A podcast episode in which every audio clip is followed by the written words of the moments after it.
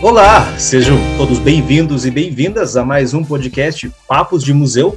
Eu sou o Lucas Kugler, historiador e coordenador do Núcleo Educativo do Parque Suave Carambeí e também idealizador e um dos organizadores da Feira Medieval. A gente está aqui hoje para bater um papo sobre um tema bem legal, especificamente porque a gente vai lançar esse podcast na Semana Medieval, que vai estar acontecendo entre o dia 4 e o dia 8 de outubro. Já que nesse ano a gente não vai poder ter a Feira Medieval, né? Vamos fazer uma programação digital aí para a gente refletir um pouquinho sobre esse período que tanto mexe com a cabeça das pessoas por aí, inclusive aqui no Brasil. E para isso a gente está com uma convidada especial para a gente trocar uma ideia sobre esse tema. Gostaria de passar a palavra agora para a Janaína de Paula. Opa! Olá a todos, né? Eu sou a, a Janaína, eu sou professora do curso de História da Universidade Estadual de Ponta Grossa e trabalho desde 2007, né? Trabalho na UPG e, e, e, estudo bastante essa questão de como que a cultura histórica, o pensamento histórico, ele constrói é, a, como a gente pensa o passado. É, é, o que eu tenho trabalhado, porque eu estudo muito uh, o ensino de história, como que as pessoas aprendem história, e daí foi por isso que eu me aproximei é, desse tema, né? Entender é, que passado que chega para nós nos diz que vivemos hoje. É um tema muito bacana e não é a primeira vez que você está trabalhando com o Parque Histórico, né, Janaina? Já, já participou da Feira Medieval uma vez também, né? Com certeza, já participei mais de uma vez. mais certeza, de uma vez, né? Vez, estou, estou na, acho que é só uma edição que eu não participei, que eu estava em Goiânia, né? Mas eu participei da primeira edição, depois a gente fez é, na, na, última feira medieval a gente fez o grupo da Ásia, né? Fizemos Isso. um Root Mongol, que foi muito bacana. Exatamente. é uma iniciativa que eu acho muito. Né, a gente precisa levar a história para os outros lugares, né? Fora da escola, fora da academia, porque a história pertence a todos nós. Exatamente. Então já, é, já é de casa, já essa parceria aqui, né? Conhece bem esse filho que a gente já pariu, que é essa enorme feira medieval que a gente faz aqui no Brasil. E gera muitas questões também, né? Por que fazer uma feira no museu, né? O, o que, que ela trabalha, né? É, é, um tema muito profícuo, né? Inclusive, a gente vai conversar um pouquinho sobre isso em outros vídeos que o parque vai lançar. Mas, a princípio, esse podcast aqui, a gente vai conversar justamente sobre a Idade Média imaginada, né? A Idade Média na cultura pop. E para começar essa conversa, a gente precisa entender algumas coisinhas, né? Porque historiador é assim: historiador, antes de contar a história da pizza, ela vai, ele vai contar a história do trigo. Né? Então vamos separar alguns termos aqui. É... Janaína, que, que a gente pode entender enquanto Idade Média? Então, é, existem várias maneiras de responder essa pergunta. É, num sentido mais clássico, digamos assim, se a gente for procurar na Wikipédia ou no dicionário, a, a Idade Média é um, um, período histórico que vai do século V ao, ao século XV. Então ele começa com a queda do Império Romano do Ocidente e termina é, com a transição para a Idade Moderna, que é a conquista de Constantinopla. Então vejam, são muitos séculos, né? São, é um período de 10 séculos se a gente for pensar nas idades, como que a historiografia clássica dividiu, é um dos maiores períodos é, clássicos de, de história, né? Porque a gente divide a história em história antiga, uhum. história medieval, história moderna, história contemporânea. Né? E agora alguns historiadores estão propondo um, uma nova temporalidade para os dias atuais, que seria a história pós-moderna, mas sobre isso não tem um consenso. Dessa maneira, a, a, a gente tem o quê? Fora o tempo que estamos vivendo, que é o tempo contemporâneo, o maior período histórico é, da humanidade nessa divisão clássica é o período que a gente chama de Idade Média. E é bem interessante isso que você comentou, né? Que não existe um consenso muito claro ainda, né? Não é que do dia para a noite caiu Roma, mudou, né? A, a história da, da, da, Europa que se passa esse recorte da Idade Média, né? Não foi uma coisa assim, né? Inclusive, quando eu digo que não tem consenso, né? Tem historiadores que acham que a Idade Média ela foi até o século XVIII, né? Porque você tem uma estrutura é, muito presente na sociedade, né, que é o feudalismo, né, que ele se estende e entra em colapso no final da Idade Média, mas deixa de existir só quando começa de fato a Revolução Industrial ali, mais ou menos, né? Mas é um termo que gera muita confusão, inclusive, né? E, por exemplo, eu sei que eu sei que tem gente que acha que Idade Média é sinônimo de, de, de só espada, dragão, castelo, sujeira, né? Porquice. Virou sinônimo pejorativo, né? Inclusive em alguns momentos. Por que será que acontece esse tipo de coisa? Por que, que as pessoas pensam que a Idade Média é uma coisa lá no passado que algumas pessoas olham com carinho e nostalgia e outras olham como se fosse uma coisa suja, uma coisa ruim, uma coisa vergonhosa. Inclusive, até usar o termo Idade das Trevas. Por que será que acontece isso? E tem a, a ver com a própria história da história. Porque, o que, que acontece? A gente estuda a história, isso que eu falei, né? A gente tem a Idade Antiga, Idade Média, mas isso foram coisas que foram feitas depois. Como mesmo você falou, ninguém dormiu na Idade Antiga e acordou na Idade Média. Tipo, ah, não, Roma caiu, ah, hoje agora eu sou um homem medieval, ontem eu era um homem romano, né? É, essas divisões, quem faz são os estudiosos, muito tempo depois, né? A, gente, a Idade Média ela começou a ser chamada Idade Média no Iluminismo.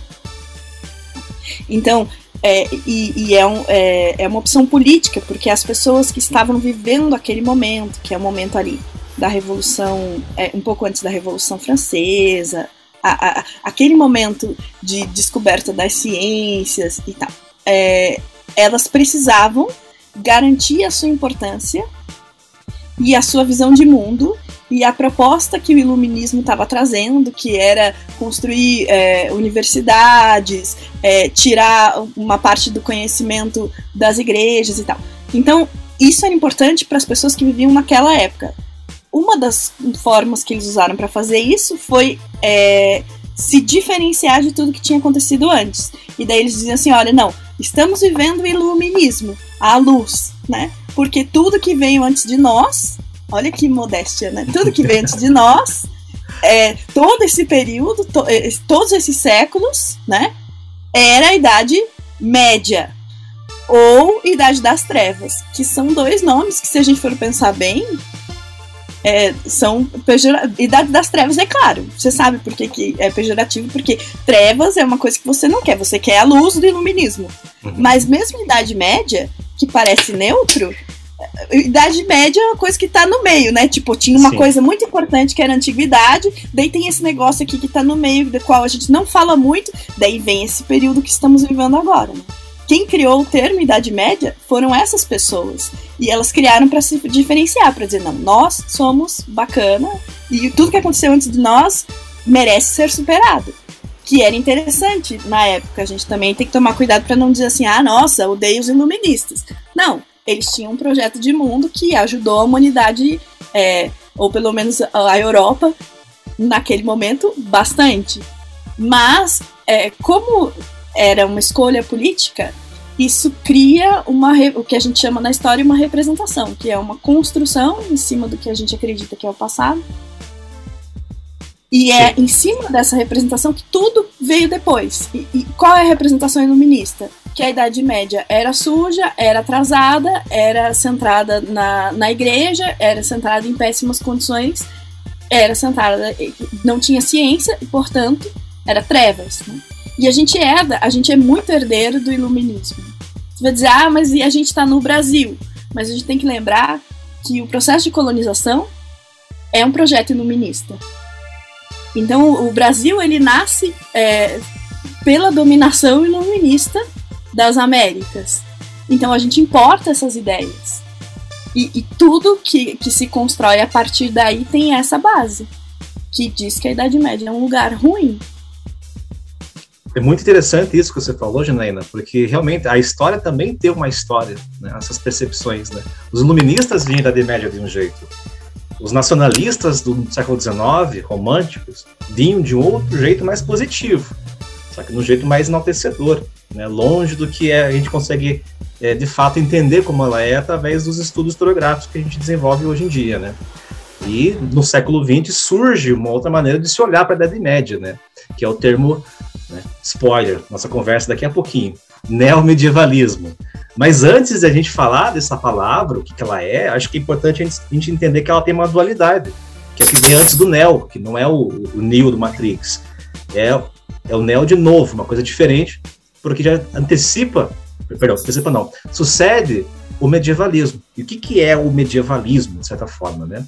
O medievalismo, ele, ele encontra uma corrente literária, no caso, né, ele surge no século XIX e, enquanto esse movimento literário, né, um movimento artístico, ele, ele bebeu um pouquinho das ideias de um tal de Jean-Jacques Rousseau, né, que ele tinha um, uma ideia, uma, uma, frase que impactou muito, de certa forma, a, a, a, a filosofia e a sociologia, no sentido de que ele trouxe um, uma palavra, uma, uma frase mais ou menos assim, que o homem nasce bom e o meio corrompe.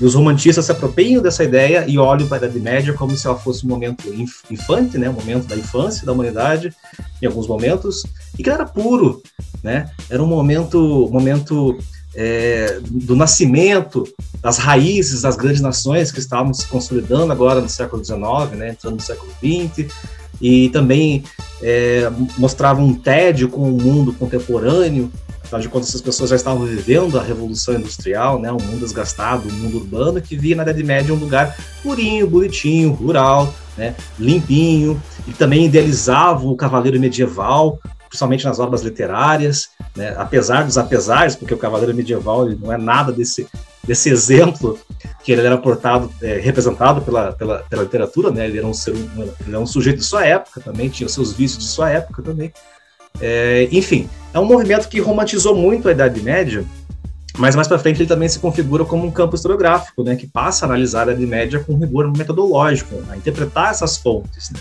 que é o que acontece muito no final do século XX, né, e agora no começo do século XXI. Então existe esse medievalismo literário né, e medievalismo de fato, que é entender a Idade Média o que de fato ela foi, nas suas mais variadas nuances. Né. E aí a gente levanta essa bola para conversar sobre uma coisa que é muito importante para esse podcast aqui, que é uma coisa que eu acho que tem bastante na nossa feira e é para quem é de fora fica um pouco confuso, que é justamente esse neomedieval. O que, que é o neomedieval, Janaína? Então, neomedieval também é uma expressão é, dos estudiosos. Né? Quem falou primeiro em neomedievalismo foi Humberto Eco, se não me engano, é, é a primeira pessoa a, a falar sobre isso, a usar esse termo. É, que, e, e, ele queria se referir a esse resgate que, que, que não acontece só no momento que ele está escrevendo, porque o Humberto Eco ele é um pesquisador que escreveu nos anos, nos anos 70, nos anos 80, nos anos 90, né? É, mas ele ele está dizendo o quê? Que naquele momento que ele estava escrevendo, a gente estava começando a ver na Europa um interesse maior pela Idade Média, mas que era um interesse pelo fantástico. E, e, não pela, pela historiografia, digamos assim, da Idade Média. É, Para além disso, uma série de outros autores usaram esse termo de neomedievalismo, mas todos nesse sentido, para entender como que esteticamente a gente acabou é, construindo é, uma imagem do que seria o, o medievo. Né? E que é, na sociedade daí, o conhecimento ele tá. Porque o que acontece com o conhecimento? A gente estuda na escola história. Normalmente é esse o contato que a gente tem com o passado. Mas ele e, e esse essa história que a gente estuda na escola, ela vem da história acadêmica, história estudada é, né, nas universidades e tal. Existe uma produção e, e, e, a gente estuda. Por que, que existem matérias na escola? Porque existem ciências que conversam com essas matérias. Mas o conhecimento não está só nesse lugar, né? O conhecimento ele pertence à sociedade, ele está presente a todo momento. Ele está no que a gente chama de imaginário. Né? As pessoas vivem em sociedade elas têm imagens sobre aquilo que elas não viveram, que elas herdam de conversas, de tradições, de literatura, de enfim. Então, é, existe essa idade média dos estudiosos, que tem método, que é científico, e existe essa idade média imaginada, Né? Ela, ela, sempre existiu. Em toda a sociedade tem isso, né? E a gente poderia usar outras temporalidades para falar disso. É, mas aí a gente vive agora, né? Agora não, nos últimos 200 anos, a mídia, né? A indústria cultural.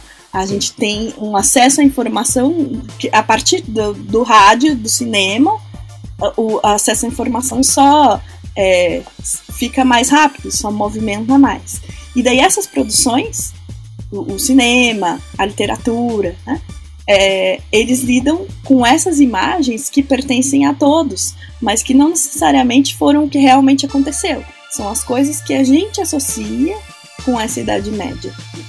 E, e, e, é uma figura que atrai, porque a Idade Média é, ela não está mais aqui, né? A gente só vai na Idade Média pensando nela. Né? E, e é, porque não existem máquinas do tempo, eu não posso ir ver como foi. Eu posso ler um romance, eu posso jogar um jogo, eu posso ler um quadrinho. E aí, isso são o quê? São leituras das pessoas que criam essas coisas. Algum é, baseado um pouco no que se estuda e baseado um pouco naquilo que coletivamente a gente reconhece como Idade Média. E o, o neomedievalismo é isso. Né? É entender que, que o passado ele, ele passa a ser nosso, né? porque a gente constrói a, o que a gente o que atrai nosso coração a respeito daquela época. Né? E, e, é isso que a gente faz com a Idade Média. Quando você vai na feira, você põe uma roupa, é, você quer que seja historicamente é, acurado? Também. Mas você quer se sentir dentro daquela imagem que você criou de Idade Média. Né? Você não quer lembrar que não tinha luz elétrica, por exemplo. Uhum. Essa parte é, não, não precisa, né? Ou que as pessoas não tinham costume de tomar banho, não, não me interessa, né? Mas os vestidos, as armaduras, as lutas, ah, essa parte quero, né? E, e essa capacidade que a gente tem de escolher a Idade Média que nos interessa, é, é, é quem fala neomedievalismo fala disso, né? Fala que é, desse ressurgimento da ideia de Idade Média a partir dos meios de comunicação, a partir da literatura, enfim. É tão legal você ter dado esse exemplo para gente, né, para essa reflexão, usando a feira, que eu me lembrei de um caso bem curioso. Antes de realizar a feira medieval, eu pesquisei muito como é que era, como é que eram os eventos de outros lugares, né? E existem perfis diferentes, né? Tem os recreacionistas que são voltados mais de fato, né, para precisão histórica, né? Ao ponto de que se você for num evento deles, e, e, você achar que você vai chegar lá com a sua família, você vai comer uma batata frita, você vai se decepcionar. Porque não vai ter batata frita. Porque batata frita é uma coisa que vem para a Europa depois das grandes navegações, vem das Américas. Então eles são contra qualquer forma de consumismo ali que lembre a idade contemporânea. Então é um evento bem diferente do que outras feiras. Já outras feiras as, abraçam mais né, esse neomedievalismo, porque representa alguma coisa, como você mesmo já falou, né, que as, as pessoas já tinham essa imagem, essa concepção, essa consciência histórica que elas desenvolveram a respeito de um período né, que a gente não pode viver, mas a gente pode simular. Em alguns momentos, algumas pessoas preferem recriar. Mas já que o Humberto Eco ele, ele, ele, ele conseguiu agrupar nessas características para falar de medieval, ele, apesar de não ser o pai da Idade Média, do neomedievalismo, né, tem um outro sujeito que muitas pessoas acham que também é o pai do neomedievalismo, mas não é o pai dele, não. Mas ele é, ele é responsável por uma influência muito forte desse movimento, que não se pode falar hoje em dia em coisa medieval, em games, em jogos, games, séries, né, sem citar o Tolkien. O cara que praticamente criou uma mitologia que ó, influenciou muitas outras obras. Pois é, né? Tolkien mora no meu coração, é o meu escritor favorito, entendeu? Eu, eu faço parte do Conselho Branco, é, do, do, do, grupo do Valinor, assim, desde que existe internet, nos anos 90, eu já estava lá estudando elfo, né? então, é, enfim, mas é, não, não estudo Tolkien e gosto como pessoa, né? Não como acadêmica. E, e é muito interessante porque que, que o Tolkien fez? E ele, porque o Tolkien ele era um acadêmico, ele estudava é, línguas, né? Ele criou uma língua, porque ele estudava filologia, que é o estudo das palavras, e a partir disso ele criou uma história. E daí no Silmarillion, que é um dos livros que, que ele chama de mitologia, ele fala bastante disso, que porque ele sentia falta que, que a Inglaterra, o mito fundador, digamos assim, da Inglaterra, era o rei Arthur, que era um mito muito datado, né? É, é, é, é muito legal porque eu tô lendo Silmarillion de novo agora. E a gente estava discutindo isso ontem. Né?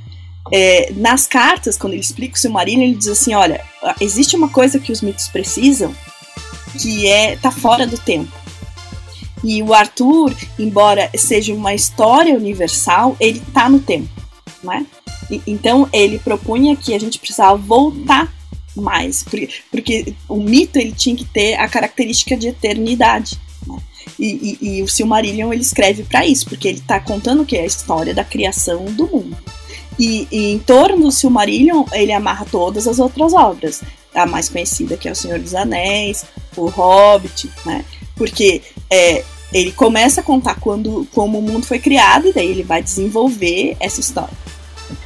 E aí as pessoas, é, então ele cria um universo fantástico né? E, e, e, por que, que ele é o grande cara, né? Que muita gente diz, ah, é pai do neomedievalismo, embora eu ache, particularmente, que ele ficaria brabo com esse termo, né? É, porque o que ele estava querendo resgatar era uma nostalgia é, inglesa, né? Hum. Eles assim, não, a gente precisa ter mitos, né? a gente precisa falar de, de origem de povos.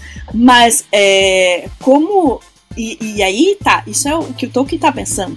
Mas ele escreve o livro, o livro pertence às pessoas, né? E, e, o livro dele tá falando de um passado glorioso. Daí as pessoas vão ler. Daí elas, elas identificam essas imagens de passado glorioso com aquilo mais próximo de passado que elas conhecem. E isso dá uma estética medieval, às vezes, para a Terra-média, né? Mas é uma apropriação mais dos leitores, muitas vezes, do que do próprio Tolkien embora ele realmente seja muitas vezes chamado de pai do neomedievalismo. E, e isso vai a extremos quando a gente chega no Peter Jackson, porque o que, que acontece, né? Todos os figurinos, todas é, é, é, eles alimentam isso. Mas o Tolkien não fez nada? Fez porque ele criou um épico em torno de batalhas, batalhas de espadas e de cavaleiros. E quem fazia batalha, é, espadas, quem tinha espadas e cavale, cavaleiros até então eram os romances medievais. Então, quando ele faz isso, né, o nosso imaginário automaticamente diz: ah, não, então ele está falando dessas pessoas. E daí nós juntamos tudo, né? Mas, é, não sei, teríamos que fazer um, ter um, uma máquina do tempo para conversar com o Tolkien sobre isso. Tem uma entrevista que ele fica um pouco bravo quando as pessoas querem associar o Senhor dos Anéis com a bomba atômica e, e com Nossa. a Idade Média. Tem uma entrevista, é, é bem legal, ele fica meio nervoso com a Idade Média menos, mas ele explica um pouco isso que eu tô falando para você. Ele diz assim: olha, a, a, imagem é legal, mas eu queria estar tá além, né? Mas, mas a gente não consegue, porque como que a gente se liga com o passado? Com o passado que a gente conhece. Exatamente. Ou que a gente imagina conhecer. Inclusive, um dos exemplos que eu vou conversar mais tarde aqui no podcast é, o fato de eu trazer esse exemplo para cá é porque é um jogo que eu jogo há muito tempo e as pessoas fazem por hobby exercícios de olhar nesse jogo referências do mundo real, né? É, Será que era a intenção do autor reproduzir essas referências, ou ele só usou necessariamente para criar algo novo, né? Nem sempre elas são tão explícitas, nem sempre é aquilo que o autor quer fazer, né? Mas é interessante a gente pensar no que, que o neo-medieval pode trazer para a gente de informação, nem que seja, não que seja uma coisa explícita, mas um ponto de diálogo, né? De reflexão.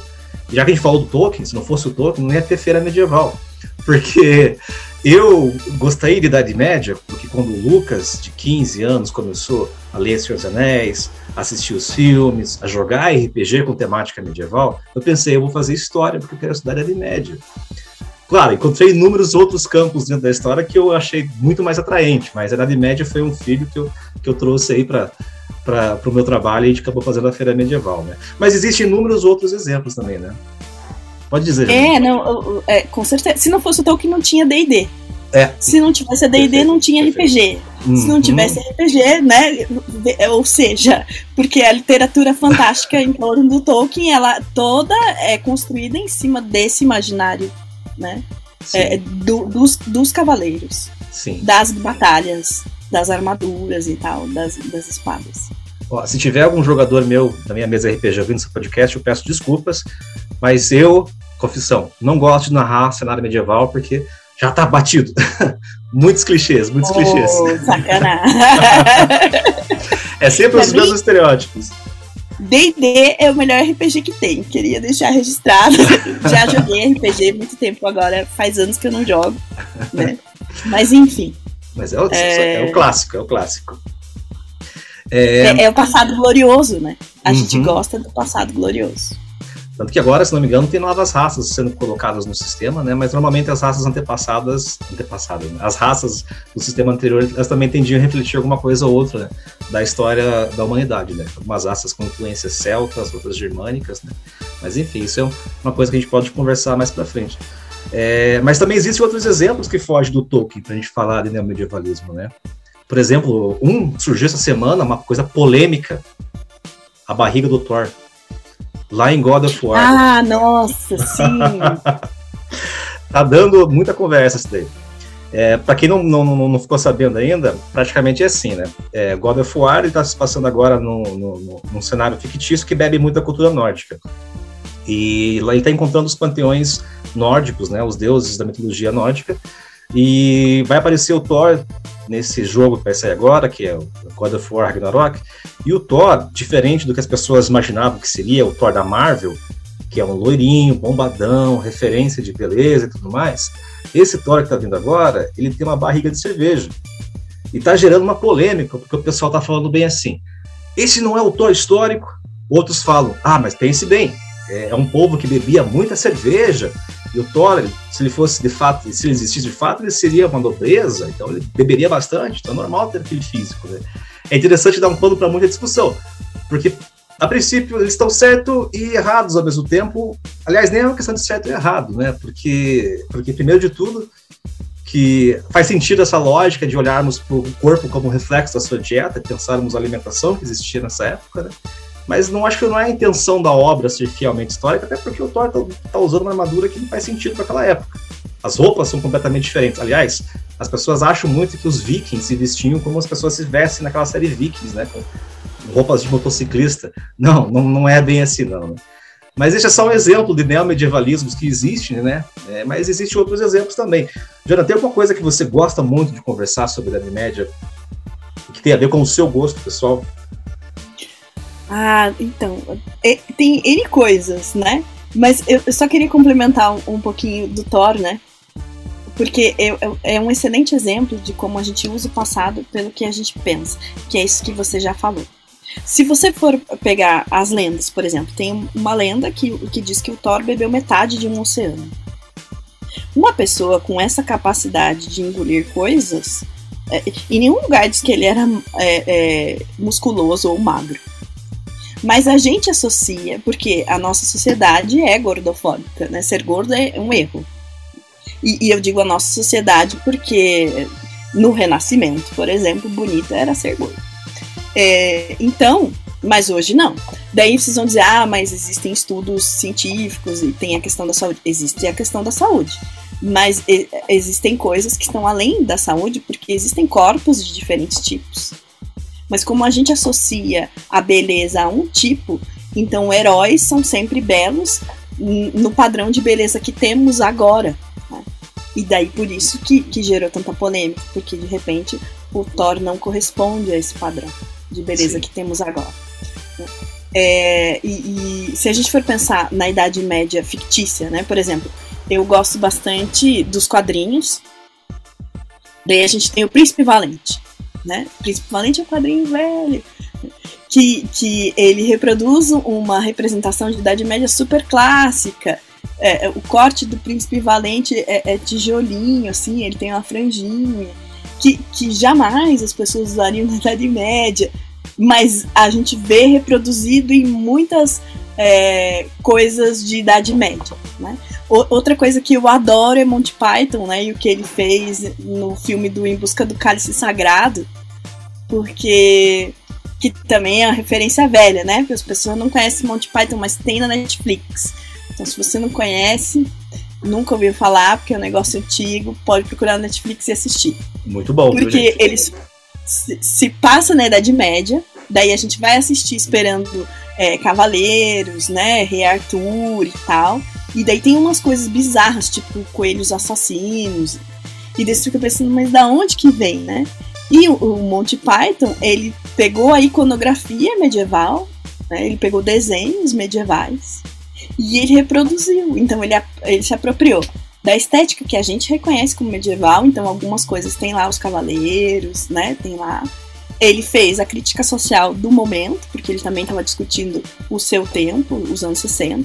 Mas ele pegou muitas coisas que apareciam nas iluminuras e colocou no, no filme, e gente diz assim: Meu Deus, que bizarro, nunca vi isso, né?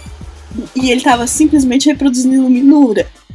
Mas se a gente não sabe isso, parece só que é uma idade média maluca que o, que o Monty Python criou. E não é. Né? É, é, ele estava procurando referências que não são tão comuns, que não são as referências dos romances que você falou, né? Porque a Idade Média que ficou para nós é a Idade Média dos romances. Sim. E a gente tem uma herança de recortes específicos da Idade Média que não fazem jus a ela, né? Como a gente já falou no começo do vídeo, não, perdão, do podcast, são mais de mil anos de história. Existem inúmeros povos, inúmeras culturas, mas a gente monta o um imaginário na nossa cabeça com as referências que a gente tem de Hollywood, por exemplo. E tem um, um exemplo de um jogo que eu gosto muito de trazer para pensar nisso e como que as coisas se misturam. É, existe uma franquia que se chama Elder Scrolls. É, dentro do Elder Scrolls existe uma série de jogos. O mais famoso dele é o último que saiu, acho que uns 10 anos atrás, que é o Skyrim. A galera conhece, é bem famosinho. Ele, ele se passa num cenário bem parecido com a, com, com, com a Era Viking, né? É, e só que ele traz um monte de coisa, é um universo muito rico, né? Ele tem muitas, muitas, muitos recortes, muita história, mas no jogo é, nos é apresentado alguns momentos que se misturam. Por exemplo, no jogo, né? Não vou me aprofundar muito aqui, senão vai ser um podcast só sobre o Skyrim, mas tem um momento lá que você tem que fazer uma escolha entre você você tem que se aliar a uma facção que representa o Império e uma outra facção que representa os rebeldes, né, os Stormcloaks, que são os nórdicos se rebelando contra o Império. É, por que, que acontece esse, esse, essa rebelião? Porque o Império quer censurar a, uma entidade da mitologia desses nórdicos. Tá, até aqui tudo bem, né? Uma história do jogo. Mas ele bebe muito, de certa forma, de referências reais. A começar pela estética. Primeiro que o Império ele tem toda uma estética romana. Né? As armaduras lembram muito é, o Império Romano, só que já é um pouquinho antes da Idade Média. Já é uma Roma dos anos 200, por exemplo. Já esses nórdicos, eles usam trajes que remontam os vikings, mas não os vikings históricos, os vikings que os, os nacionalistas lá do romantismo 19 imaginavam, vikings com chifres e tudo mais, né? Mas o conflito ele, ultrapassa essas temporalidades e se encontra lá na época do Carlos Magno, quando, quando os, os carolíngios estavam é, é, derrubando as árvores dos saxãos, porque era o cristianismo se disseminando pela Europa Central, e tem esse, esse conflito que é, é, bélico, mas ele é pautado na religião. E ele se encontra, de certa forma, no jogo, porque é, é, é são esses imperialistas tirando alguns elementos da religião pagã desses rebeldes, né? Mas os Skyrim tem mais inúmeras outras referências também, tem inclusive outras referências que são aos, Babil aos babilônios, tem um, um, povo lá que ele representa bem genericamente os, os, ingleses e os franceses, enfim, é uma série de referências, é um universo bem bacana, né? É, só que aí fica aquela questão, né? É, o que ele está trazendo é histórico? Bom, não é, mas tem uma referência, né? E essa referência é uma intenção do autor?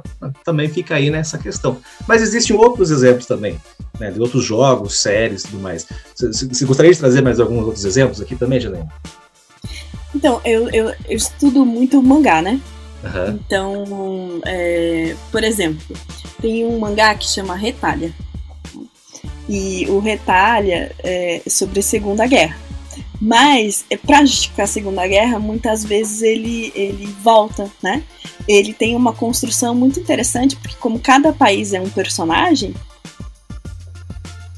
é, então o Império Romano é uma pessoa, né? Uhum. E, e, ela é enorme. E, e, e, é o voo da Itália. E, em algum momento da história simplesmente desaparece. E a, e a Itália passa o resto do tempo procurando o Império Romano, que o vô que sumiu, né? E, e, e, e, ele, ele faz muito isso quando ele quer contar a história dos países.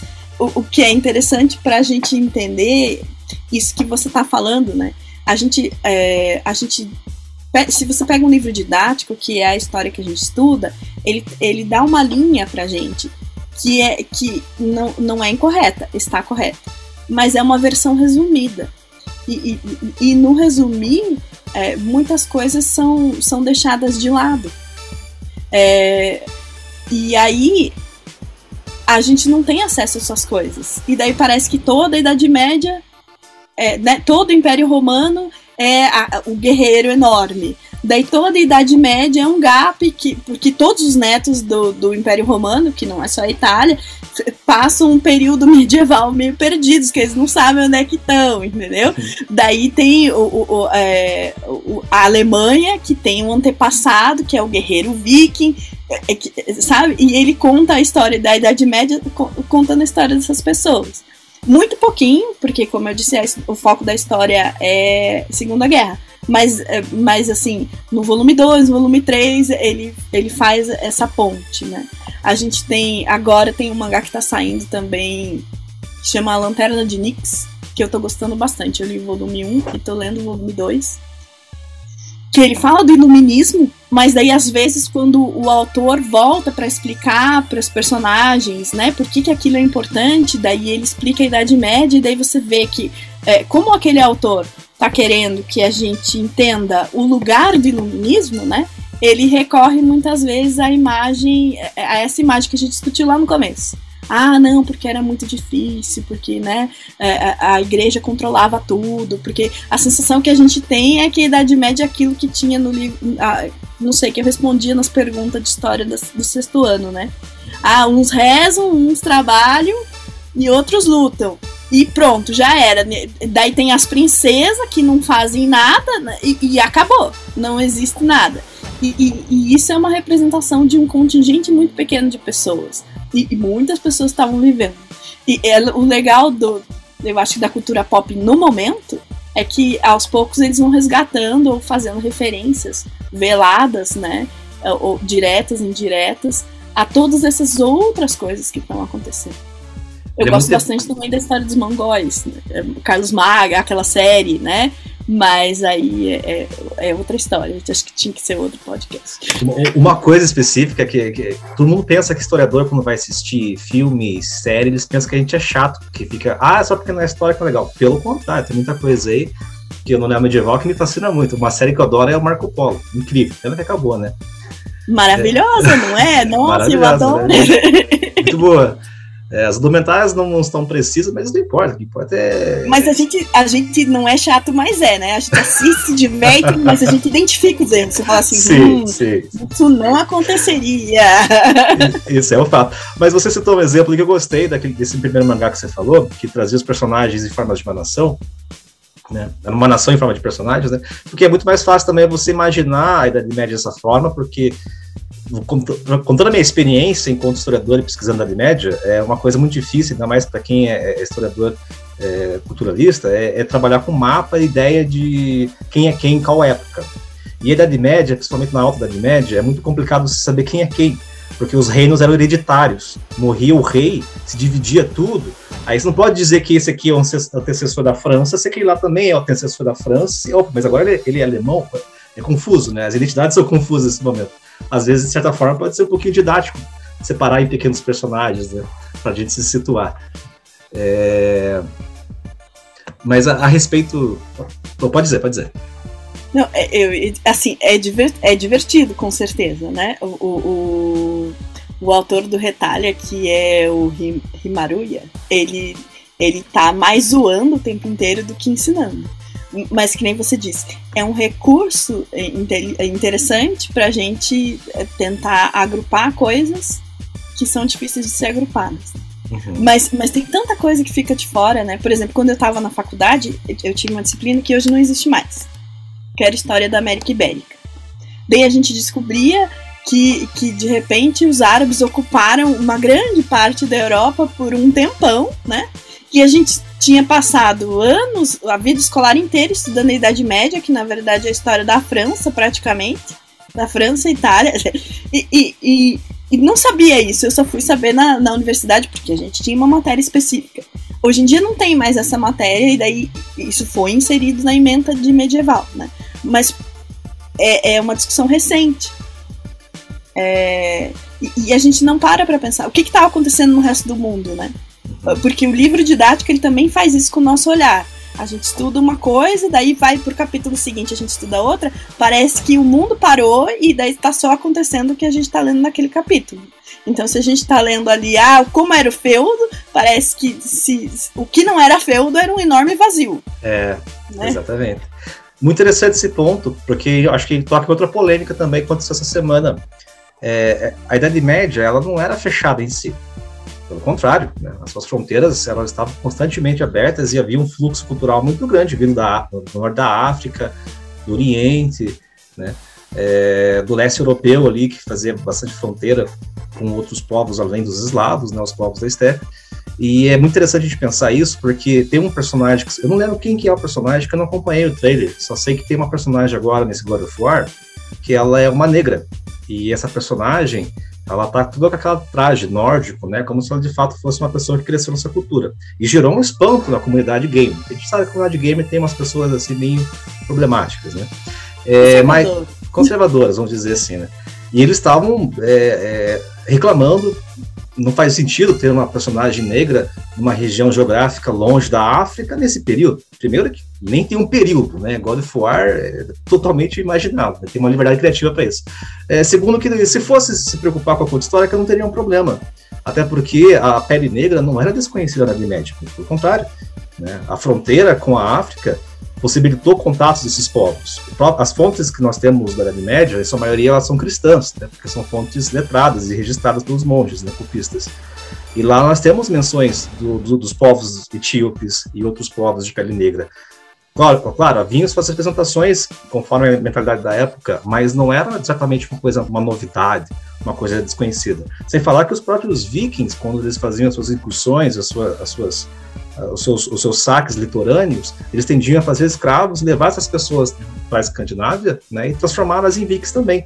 Eu estou pesquisando agora recentemente a Frisia na era viking e eu percebi que é muito comum isso, existir mercadores de escravos que negociavam não só com a Europa, mas com as suas fronteiras da, da Europa. E muitos escravos eram feitos não por, por, por, questão de cor ou como a gente tem, que é hoje em dia essa referência de uma escravidão colonial, não, era completamente diferente a lógica da escravidão medieval, né? Era, era, era, era, um, era uma, baseado na conquista, né? Então não é difícil de se imaginar a possibilidade de, de, ter um personagem negro de fato nesse contexto, quando ele não é uma novidade. Né? Não era uma Europa fechada, mas também não era uma Europa cosmopolita, vamos dizer assim, né? Mas enfim, é um, é um dos panos aí para discussão. É, é, interessante, né? Porque é, é, isso, assim, a gente, a gente não tem. Noção, é, eu, eu digo para os meus alunos às vezes que o passado é tipo um buffet de sorvete Daí você vai lá e pega as partes que você quer, só que você não pode esquecer que o que tem no seu prato não corresponde a todo o passado, é só o que você escolheu estudar. Mas às vezes a gente esquece, né? Ou, ou, ou não, ninguém está estudando. É, essa questão dos vikings, existem teóricos que dizem, você deve saber mais do que eu, que, que chegaram até a América, né? Chegaram. Existem teóricos que dizem que, que os chineses chegaram até a América, né? não existia um, um, uma circulação constante de pessoas, mas talvez não era tão desconhecido como vemos. Mas o, o conhecimento ele muda, né? Às vezes uma coisa que é conhecida por um grupo de pessoas não é conhecida pelo grande grupo de pessoas. Né? É, pensando e isso não acontecia só na Idade Média, né? A, a, quando a República foi instaurada no Brasil, muitas cidades ficaram sabendo muito tempo depois. Né? Então, algumas cidades que eram centros comerciais, com certeza conheciam muita gente de tudo que é lugar, né? Constantinopla. Sim. sim. É, é, e outras não. Agora, se você for pegar uma aldeia em Portugal, não, entendeu? E, e, qual idade, qual, e todos eles estavam na Idade Média. E de qual que a gente está falando? Exatamente. Inclusive, você me lembrou uma experiência que eu tive essa semana. Tem um voluntário da Feira Medieval que vai participar dos vídeos, e eu estava conversando com ele, né? E ele quer recriar um traje de um, de um vareg, um guarda-vareg, que seria Bizâncio, né? Ou seja, é, é, ele é um mercenário europeu que estava lá com os bizantinos. Só que, né, que nem eu falei, para você fazer uma coisa, você tem que entender o que está em volta. E aí eu fui explicar para ele o que, que eram os bizantinos, né? A, a, no senso comum dele, a, a, reação dele foi o seguinte: nossa, então os bizantinos, eles eram que nem o Brasil, né? Uma mistura de gente né? Porque a fronteira entre o mundo oriental com os gregos, os turcos, né? Influência também de alguns eslavos mais ao norte. Mas enfim, né? só relatando essa, essa, curiosidade aí. Eu gostei muito da expressão que ele utilizou. É, a gente falou bastante sobre neomedievalismo, principalmente na estética, mas às vezes ele foge também da estética medieval. Né? Por exemplo, tem uma obra que eu acho bem legal, que ela traz muito da Idade Média e tem muita gente que não percebe isso. Porque ela não se passa num cenário 100% medieval. Harry Potter. Por exemplo, Sim. tanto a lógica da magia do castelo, como algumas coisas que são folclore popular na Idade Média. Aquela cena, eu não, eu não lembro qual filme que era, é, em qual livro que era, mas tem uma cena lá que, eles, que, que os alunos tiram uma planta que grita, né? A mandrágora. Mandrágora. Essa, essa planta, ela, ela existia no folclore popular da Idade Média, que ela, ela tinha um vínculo com, com a ideia de magia, ela seria um recipiente para alquimia, e de fato ela é representada em algumas iluminuras como se fosse uma planta que grita, e o grito dela mortal mataria as pessoas, e nas iluminuras tem a representação de um cachorro puxando essa planta com uma corda, porque o ser humano não pode fazer isso porque está ocupado tampando os seus ouvidos. Né? Mas é um folclore medieval que vai para uma obra contemporânea né, que bebe um pouquinho também dessa, desse, desse neo-medieval. Hum. É, é, isso que é legal do imaginário, né? Às vezes assim, é por que, que, por que, que a autora fez isso? Às vezes ela não sabe que a mandrágora é medieval, uhum. mas o que, que acontece? É, faz parte do imaginário, daquilo que a gente situa no passado, né? A mandrágora é uma planta, ela realmente existe.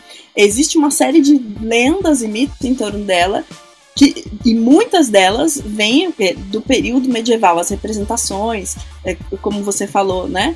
É, elas estão lá nas iluminuras. E daí, quando você coloca numa obra de ficção, é, você consegue identificação das pessoas mais fácil, digamos assim, porque é uma referência que as pessoas têm, mesmo que elas não tenham consciência que elas têm. Exatamente. Sabe uma outra então, obra que.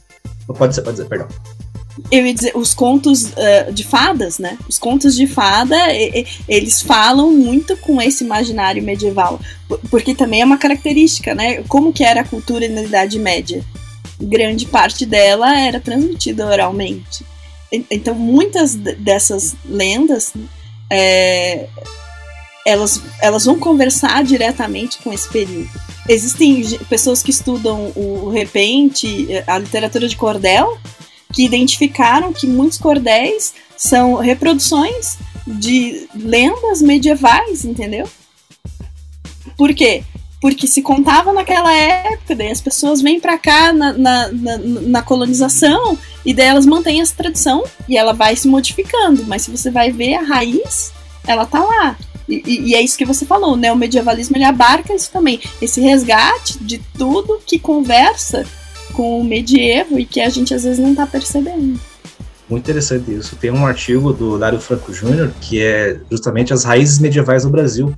Ele reflete todas as tradições, as instituições medievas que vieram com os portugueses para cá e se floresceram, floresceram aqui, aqui no Brasil, né? Mas isso daria um, um papo para um, um, outro podcast, né? Porque eu acho que é um tema muito legal. Dá para refletir muito sobre isso. Mas sabe uma outra obra? Você falou das fadas agora. Mas me lembrou, sabe o que? A Disney. Né? A Disney, hoje em dia, ela é proprietária do, do, do, dos contos, praticamente, né? Com, com, seus filmes e desenhos. Mas também tem uma outra obra que não é da Disney, mas também agora é da Disney, que também tem um pouquinho da Idade Média e as pessoas jamais vão parar pensar que ela é medieval. Quer dizer, não é, ela não é medieval, mas ela tem uma influência da Idade Média. Star Wars. Os Cavaleiros Jedi. os cavaleiros, né? Porque, porque é isso, né? O, o, o, o, romântico, é, a, a, literatura romântica, é, ela vai escrever esse medievo muito em torno da figura do cavaleiro. E a uhum. gente gosta dessa figura. Eu mesmo, sabe, eu tenho tantas versões da lenda do Rei Arthur aqui na minha casa que você não imaginar. um dia ainda vou pra Inglaterra, dá pra todos os lugares que dizem que é Arthur é doido. Essa é uma das minhas viagens do, dos sonhos. E você diz, mas por que, Jane? Você não nasceu no Brasil? Mas, mas, mas é uma história que me toca. E, e toca por quê? Porque, porque fala de valores de superação, por, né? Porque, porque fala da construção do humano, e isso é, é, é meio comum independente da do, do referencial que você tem. Eu, eu, sei que eu não sou medieval, né? Mas, mas o referencial me abraça. Quando eu leio, eu digo assim, ah, que bacana. E, e o que, que Star Wars faz? Ela dá uma roupagem moderna para essa mesma estrutura. Exato, exato. E é muito comum, tem gente que, que se falou que. Tem gente que hoje em dia. Eu conheço gente que, inclusive, pira tanto na Idade Média que elas querem viver na Idade Média, né? Porque elas romantizam tanto. E eu acho que, de certa forma, é, esses neomedievais eles têm um, um, um, paralelo com, os, com, os, com a literatura romântica do 19, com os medievalistas dessa época, que é a saudade do campo. Só que eles imaginam a Idade Média que não é muito compatível com o que de fato ele foi. Por exemplo, há dados que mostram que a Idade Média, principalmente no século XIII, é, quase 50% da, da floresta da Europa Central desapareceu. O fruto disso foi a agricultura, né? Foi as inovações tecnológicas do momento, né? O feudalismo, ele é rural, ele, ele, depende do, dos, dos, mecanismos agrários para poder desenvolver toda a base do sistema que é a sociedade medieval nesse momento. Então ele vai depender muito de campos. Né? Os sertões explorados pela Igreja Católica tinha a questão da fé, mas também principalmente para abastecimento. Então, muitas pessoas sonham com uma Idade Média natureza, fechada em si, de florestas, com os elfos e tudo mais, mas a relação com o meio ambiente não é exatamente a mesma coisa, como, certa, certa, como ela certamente foi, né? Mas enfim. É, Até porque elfos são figuras mitológicas, é, né? o, o, e daí eles, ah, nossa, queria ver elfos. Não, nunca assisti, é igual os dragões, de desculpa aí. mas, mas não tinha antigamente. É, sim, Agora, sim. Eu, eu, eu posso falar uma coisa que eu sempre Pode? falo nas minhas aulas e os alunos ficam. Acho que se tiver aluno no meu ouvindo, vai dizer, ah, professora não falou isso. Porque saiu um estudo da BBC há três anos atrás que fez um levantamento dos dias de trabalho de um, um trabalhador é, num feudo comum, né, na, na Alta Idade Média, e chegou à conclusão que hoje a gente trabalha mais do que é, é mais dias, né? A nossa uhum. carga de trabalho é maior do que o de um camponês na Idade Nossa. Média. Nossa. Né? E daí você diz assim: ah, não, a tecnologia melhorou a minha vida. melhorou, porque você não tem que ficar cavando as coisas praticamente com a mão. É verdade, tem luz, tem, tem água, tem, né, tem saneamento básico, melhorou. Mas o volume de trabalho não diminuiu, ele só mudou de lugar. Né?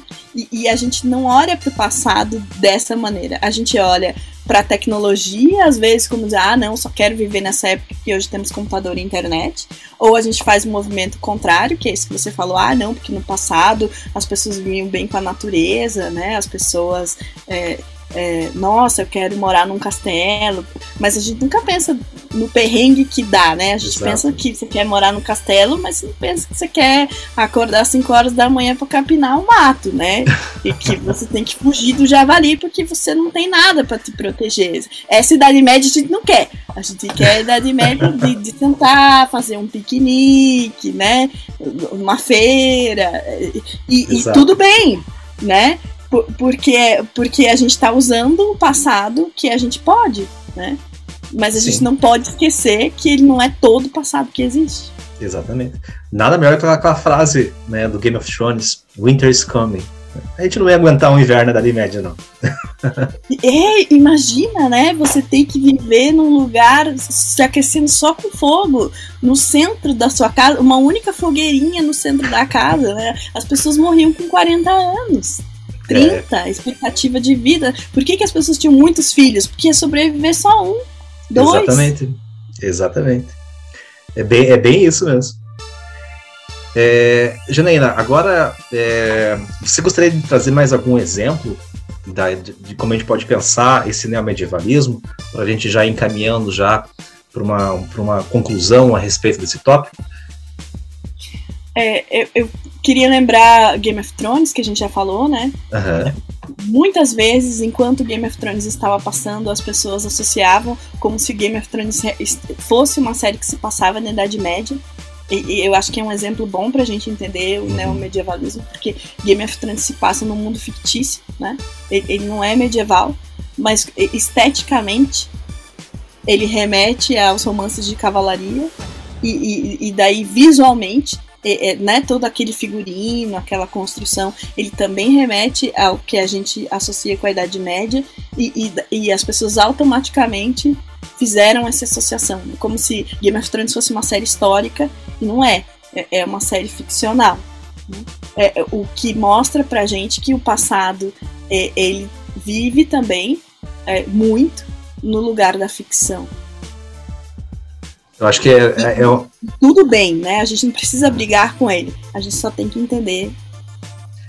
Eu acho que o Game of Thrones ele é perfeito para a gente pensar sobre a mentalidade medieval, né? Uh, como, como toda aquela, aquela intriga palaciana, né? Mostrando as políticas é, vassalais que de fato existiam na Idade Média, né? né? Toda aquela coisa de você mandar um, alguém da sua família para crescer com uma outra, né? Como um, um sinal de, de, de, de, servidão ao seu, ao seu, ao seu sucerano, né, mas também uma forma de assegurar a estabilidade política, caso a família venha a perder né, o, o seu líder e tudo mais. Mas é bem interessante, é, enquanto obra, o Game of Thrones, né? Tem uma outra que, que eu sou culpado para falar, porque eu jogo muito, há muito tempo, que é Warcraft. Warcraft é uma loucura. É lógico, qualquer pessoa de fora vai pensar, ah, isso aqui tem espada, tem elfo, tem orc, tem anão, é medieval. Né? Passa por tudo aquilo que a gente já discutiu sobre o que é estética neo-medieval ou não. Mas eu acho legal que quando eu estou jogando ele, eu passo por várias partes da história que eu consigo ver paralelos. Lógico, são observações minhas, né? Não sei se era o intuito do, do departamento de história do jogo, mas que fazem paralelos com a Idade Média com diversos momentos, né? É, só citando alguns, por exemplo, né? Se o Tolkien representava os elfos de uma maneira mais druidística, celta, né, podemos dizer assim em alguns momentos, no Warcraft ele passa mais a ideia do imaginário oriental, né, mais afastado, porque na Idade Média as pessoas tinham essa ideia de que as terras ultramarinas, né, além dos mares, principalmente no Oriente Médio, próximo à Terra Santa, a terra né, do, do, dos sarracenos, mais para baixo a terra dos, dos árabes, era cercada por torres majestosas, era um ápice da ciência, né? Então os elfos retratam muito esse desenvolvimento no Warcraft, de certa forma, esse imaginário. Mas também nem todos os imaginários são, são dessa forma, né? Existem os pejorativos, né? Por exemplo, os orcs tendem a aparecer como inimigos da civilização, né? geralmente análogos a bárbaros germânicos ou mongóis da steppe, na forma como eles agem. Mas o Warcraft ele tenta quebrar um pouco esse padrão. Esse padrão ele, ele é visual, né? narrativo nem sempre. Tem alguns orcs que são praticamente a exceção dessa regra. Também tem outros momentos quando tem uma, uma cidade lá que ela foi tomada por uma, uma, por uma série de, doenças que combinam as pessoas virando mortos-vivos, né? O que é uma loucura você pensar um apocalipse zumbi na Idade Média, né? É...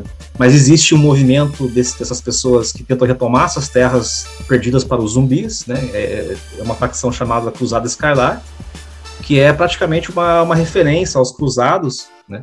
É, retratando não só o fervor religioso que eles tinham, mas também misturando duas coisas. É, para um processo de retomar a Terra Santa, que seria no caso Lordairão, que é a cidade que eles perderam, e também os mortos-vivos simbolizam a peste negra. Né? E, e no, na mentalidade medieval existia, existia uma, uma mentalidade muito xenofóbica de projetar a culpa no estrangeiro, no diferente. Né? Muitos judeus, muitas mulheres acusadas de bruxas foram, foram, foram perseguidas durante a peste negra por acharem que ela tinha algum, essas pessoas tinham algum envolvimento, né, com essas mortes que era, uma, era, era, era algo a ver com a magia negra, né. No jogo também, essa cruzada escarlate, se você é de fora dela, os caras vão lá com, com tocha e vão, vão perseguir você, né. Lembra um pouquinho a Inquisição, que daí é posterior da Idade Média, né, mas, mas bebe dessas referências que nós temos, né. E uma que eu fiquei, assim, surpreso, porque, porque eu trabalho no, no Museu de, de, de Cultura Holandesa, é, uma, é, é, um povo lá, que é um povo que todo mundo tava discutindo esses dias. Ah, esses caras aqui lembram, lembram os vikings, esses caras aqui lembram não sei o quê. Quem eram os caras? Eram caras altos, né? Eles têm uma nação que é marítima, repleta de moinhos e a presença da água é muito constante. Os caras, os caras praticamente se inspiraram na cultura neerlandesa para desenvolver essa cultura dentro do jogo. Né?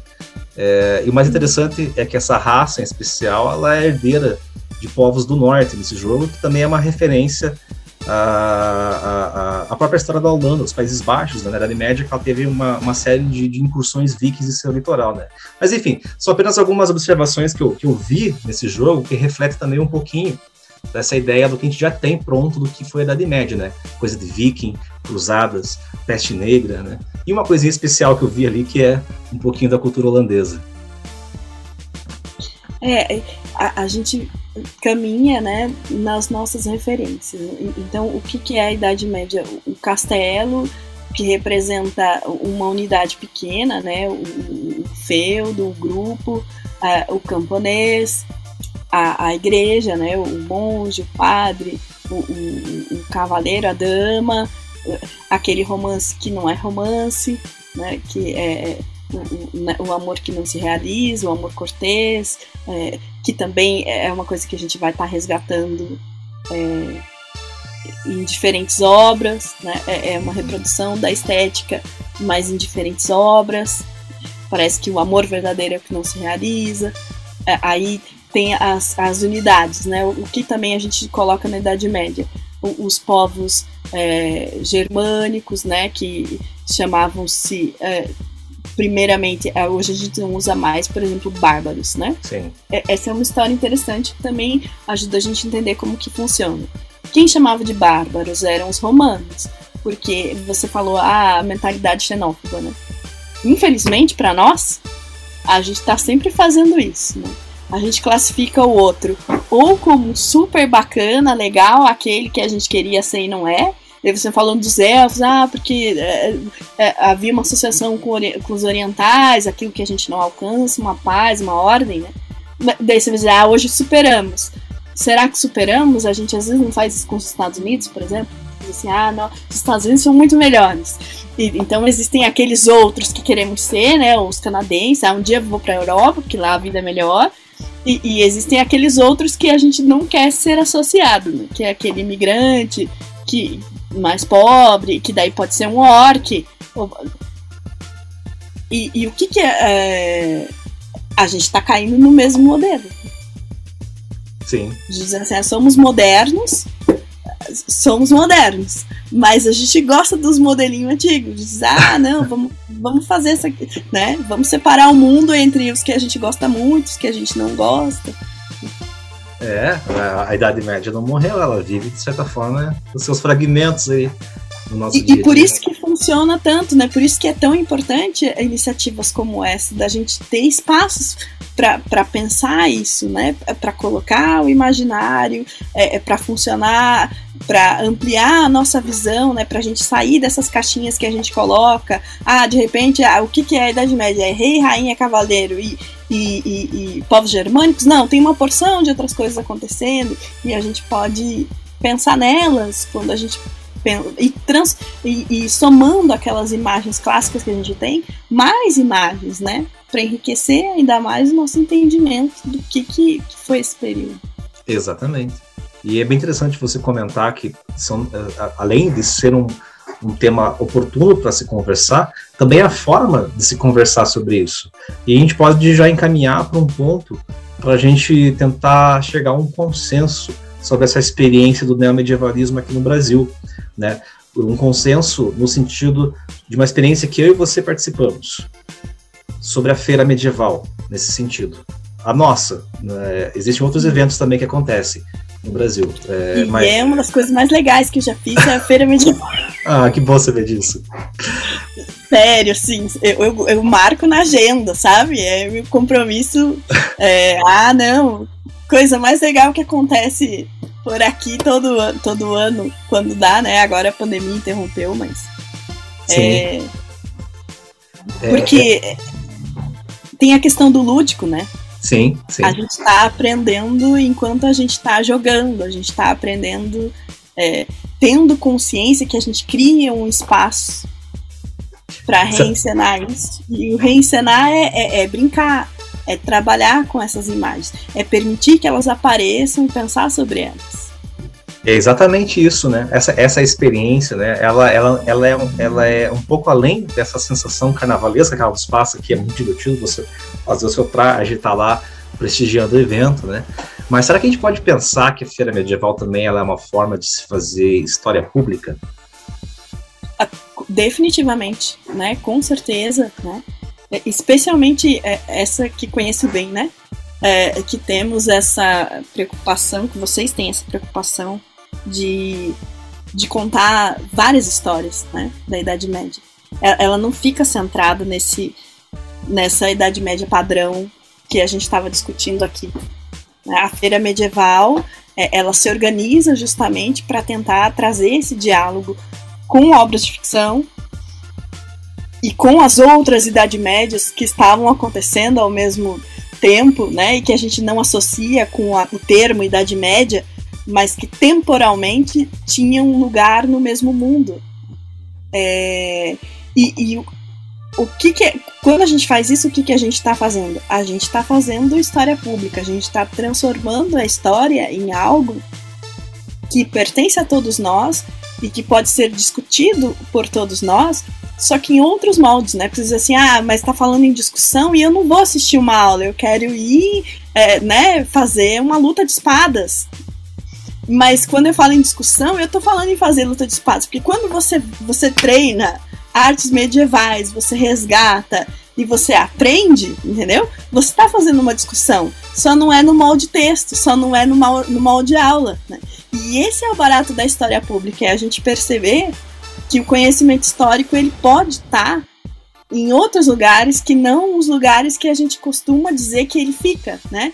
Que é a escola ou a academia é, é aquilo que eu falei, o passado pertence a todos nós. Então a gente pode, é, com consciência, né, sem usar ingenuamente esse passado, é, é, trabalhar com isso. E não só pode, como deve. Na medida, especialmente nesse tempo que a gente vive, de muita produção de conhecimento, de, de muita cultura midiática, né? Esses espaços são muito importantes porque a gente está é, criando os questionamentos, a gente está trazendo as perguntas, a gente está apresentando possibilidades. Porque às vezes um filme não faz isso, né? Você senta e você assiste o filme, você sai, você só vai pensar nele depois que ele acaba. E, e, e quando você tem um agrupamento de pessoas, uma vivência, uma discussão, você está transformando a história em algo que pertence a todos. Por isso, história pública, né? História de todos. Exatamente, palavra-chave é, acredito que é justamente a transformação. Né? O museu ele, ele se torna um terreno social então, de, que traz um encontro historiador e público.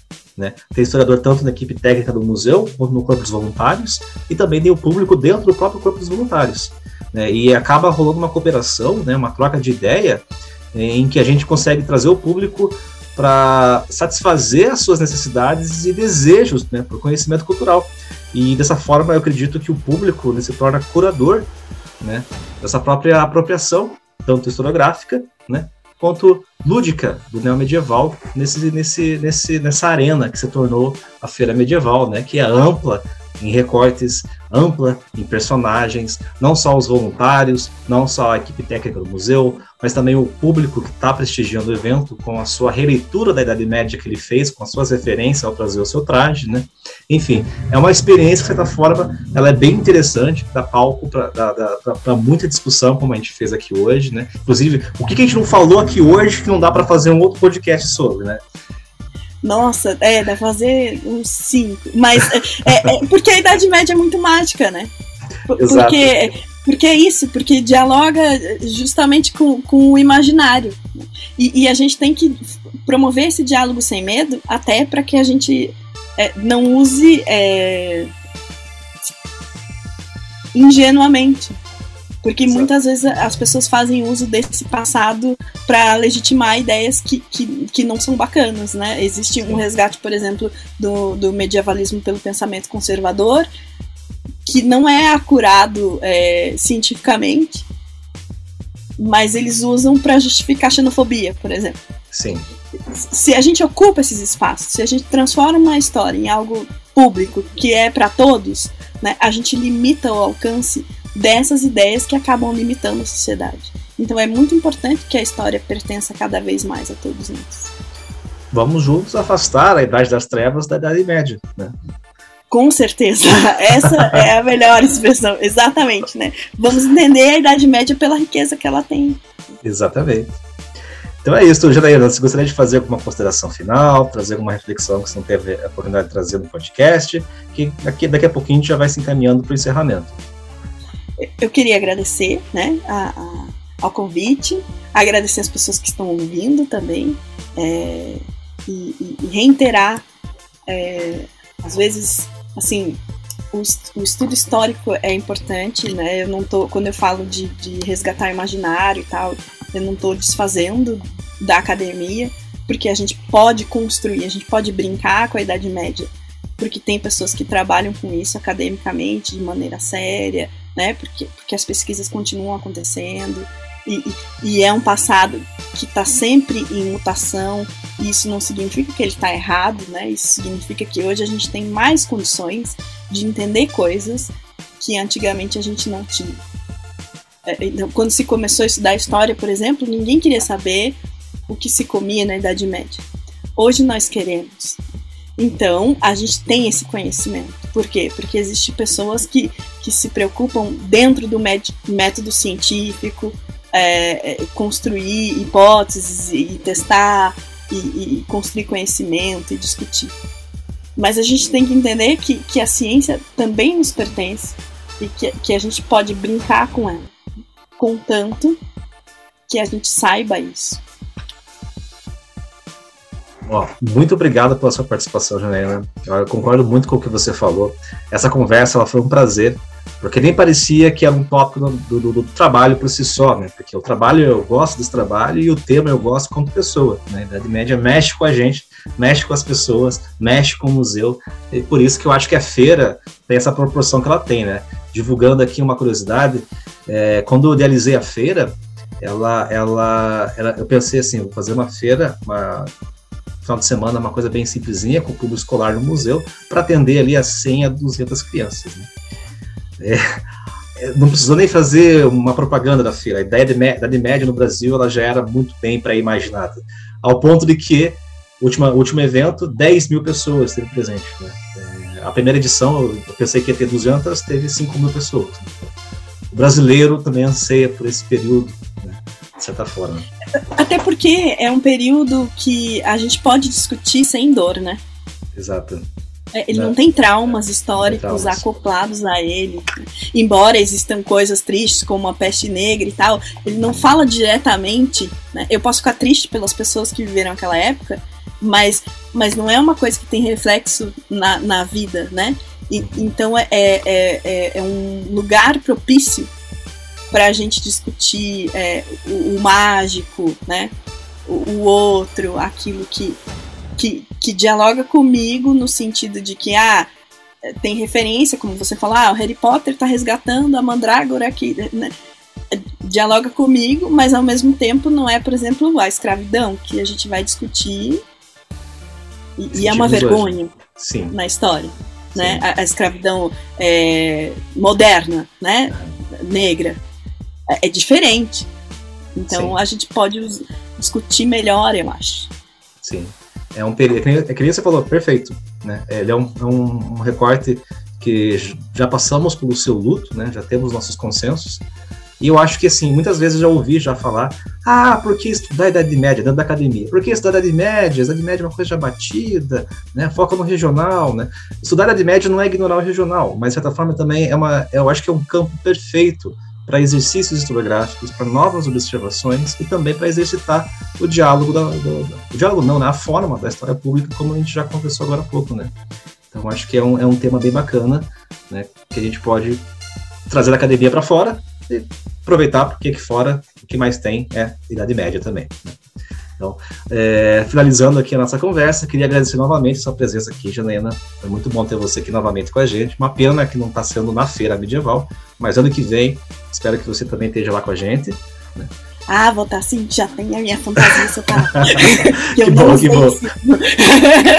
opa, opa, já, já tá pronta já. Já tá pronto. Mas é isso então. Em nome do Parque Histórico, agradeço a sua presença e agradeço a todos os ouvintes por estarem prestigiando um pouquinho o nosso trabalho. Né? E eu vejo vocês no próximo podcast. Obrigado, Janaína. Obrigada, tchau. Tchau para vocês.